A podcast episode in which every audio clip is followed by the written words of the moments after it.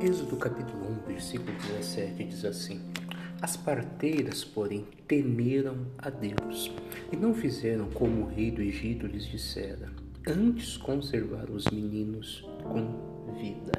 Preste atenção, é, aqui a Bíblia fala numa época em que o povo de Deus estava crescendo e o faraó deu a ordem que as parteiras, quando nascesse alguma criança fosse do sexo masculino, que elas deveriam matar, não deixar que aquelas crianças viessem a nascer. O que aconteceu? Aquelas mulheres, como vimos aqui no versículo, tiveram algo que fez o diferencial na vida delas, naquela nação e nos planos que Deus tinha para aquela nação. A Bíblia diz que elas temeram a Deus. O que é temer a Deus? É respeitar a palavra dele, respeitar o sim dele, respeitar o não dele, respeitar a orientação que ele nos dá.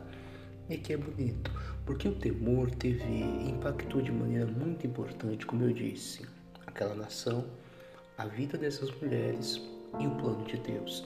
E o temor a Deus, ele também vai impactar essas três áreas da sua vida. Primeiro, ela vai impactar o plano de Deus na sua vida. Se não temermos a Deus, nós podemos atrapalhar tudo aquilo que Deus tem planejado para nós. Se não temermos a Deus, nós não vamos crescer. Por que não vamos crescer? É, aquele povo, eles cresceram, se multiplicaram, é, porque essas parteiras não mataram as crianças do sexo masculino. Porque senão ela poderia ter feito o povo deixar de crescer não ia ter futuramente o povo grande. Ia envelhecendo, envelhecendo, ia morrendo, não tinha mais homens, não tinha para se reproduzir, a nação não cresceria. Então, o temor a Deus impacta no plano de Deus na sua vida, no seu crescimento. E o temor a Deus, ele vai fazer você entrar para a história. Essas mulheres entraram para a história. Na Bíblia se fala delas hoje porque elas temeram a Deus. Se você temer a Deus, você pode ter certeza que você vai marcar vidas, você vai marcar a sua história. A sua história vai marcar outras pessoas.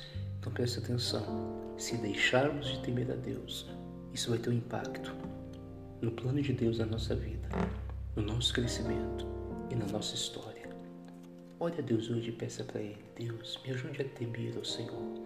Nós sabemos aonde não estamos temendo, aonde temos dificuldade para respeitar a vontade de Deus. O que temos que fazer? Pedir a Ele: Deus, me ajude a temer ao Senhor. Coloque o temor do Senhor no meu coração. E assim seremos pessoas abençoadas. Fica com essa palavra, tá? Forte abraço e que Deus te abençoe.